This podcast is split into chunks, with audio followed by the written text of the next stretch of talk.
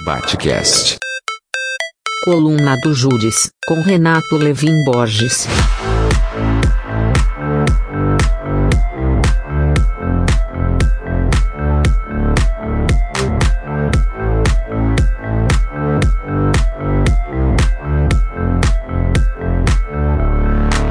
Aliança Vermelho-Marrom, ou o entrismo neofascista dos seguidores de Alexander Dugin nos partidos brasileiros, em especial o PDT. Esse é o assunto da coluna desta quarta-feira do Judes. Quem é Dugin, para começar? Dugin é um filósofo russo que foi professor na Universidade de Moscou e ele é um filósofo influente, e isso se discute até em que extensão, no governo Putin. A teoria dele, que é chamada de quarta teoria política, visa manter ou mesclar elementos do comunismo com o nazismo e o fascismo histórico. Alexander Dugin fez parte do Partido Nacional Bolchevique Russo junto com o criador Limonov, que tentava já adequar ideias do comunismo ou moldes de ideias ou clichês ou chavões comunistas com um projeto de nação bastante totalitário e fascista.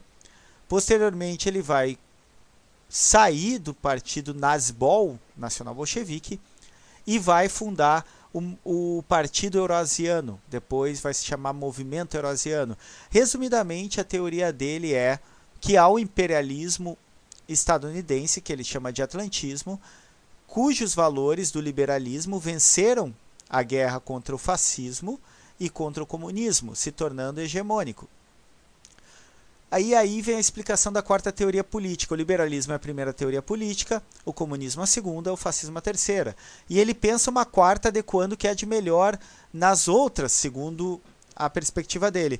O grande problema é que o liberalismo, para ele, vai homogeneizar o mundo e aí, portanto, acaba trazendo gente da esquerda para o lado dele, porque é uma crítica ao imperialismo estadunidense e ao sistema capitalista, o que é bastante legítimo mas ele vai dizer que os valores minoritários, as pautas minoritárias de gênero, por exemplo, são enxertos globalistas, individualistas contra a unidade do povo, que ele acredita que o povo de cada nação, ele, ele segue um filósofo uh, racista, supremacista francês, chamado Alain de Benoist, responsável pela nova direita francesa no pós-guerra, no qual ele vai defender os etno-estados. Para dizer que ele não é racista, ele diz cada país para um povo. Então ele não vai dizer que ele é contra negros, mas ele vai dizer, bom, aqui na Europa só, só pode ter branco, porque o etno-estado europeu tem que ser branco. Bom, ele vai identificar então as demandas minoritárias, ou que ele vai chamar de identitarismo, como uma pauta estadunidense.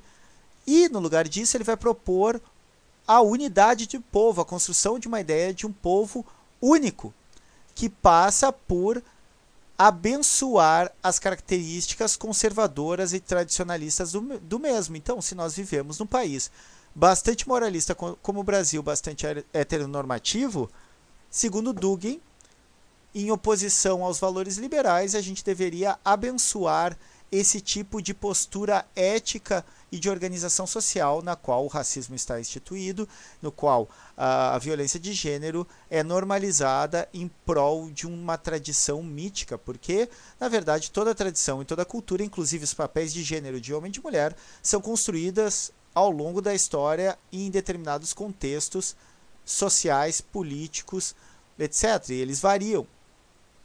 A teoria do Dugin, então, é uma teoria que visa inclusive, ele legitima a invasão russa na Ucrânia sob a, a, desculpa de que o povo ucraniano é um povo inventado, eles são no fundo russos, portanto, é um direito da Rússia se adonar pela força, porque afinal ele relativiza também a democracia e os direitos humanos, seguindo toda a tradição da extrema-direita que tem sua nascente na nova direita francesa, do Alain de Benoit, que eu citei anteriormente e, portanto, a força pode se impor.